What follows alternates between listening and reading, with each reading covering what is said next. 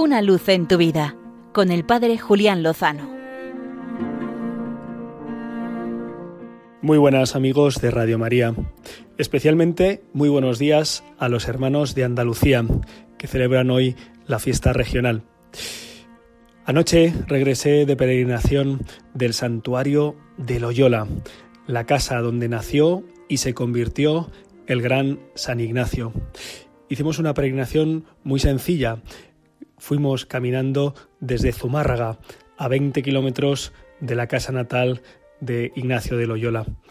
Nos hizo muy buen tiempo, hubo muy buen ambiente con los jóvenes de la diócesis de Getafe, más de 300, y pudimos disfrutar de la belleza de la creación y sobre todo empaparnos de la aventura apasionante de la vida y obra de Íñigo de Loyola.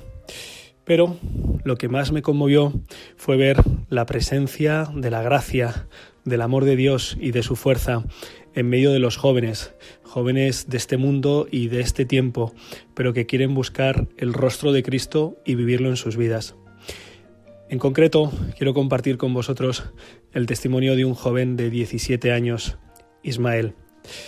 Ismael nació con espina bífida, esta enfermedad congénita por la que uno tiene totalmente inmovilizadas las piernas, incluso hasta el punto de no poder controlar los esfínteres, entre otras, entre otras consecuencias secundarias. Lo triste es que muchos de los niños, niñas que vienen con esta anomalía son descartados y abortados. No fue así el caso de Ismael. Sus padres apostaron por la vida, porque toda vida es digna, aunque tenga limitaciones. El caso está en que Ismael, al que conocí hace siete años en un campamento de verano, desde que nació no puede moverse por sí mismo, necesita muletas. Y así ha ido creciendo. Hace siete años, cuando compartí algunos momentos en un campamento de verano, me conmovió verle jugar al fútbol. Sí, sí, jugar al fútbol con las piernas inmovilizadas y teniendo que utilizar muletas. Me impresionó no solo su, su calidad, sino sobre todo su ánimo, su forma de caerse y levantarse.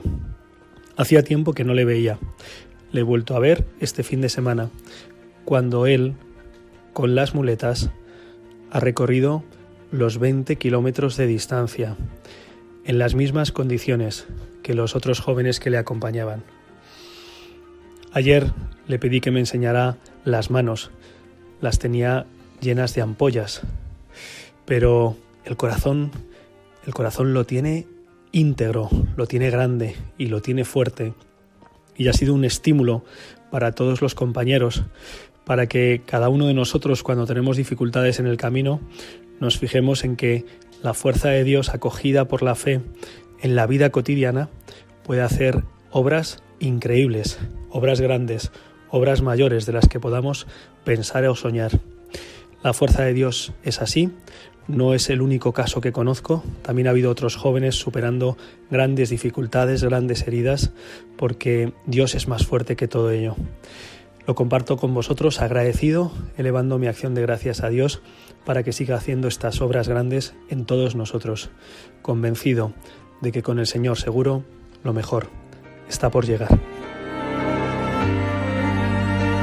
Una luz en tu vida con el Padre Julián Lozano.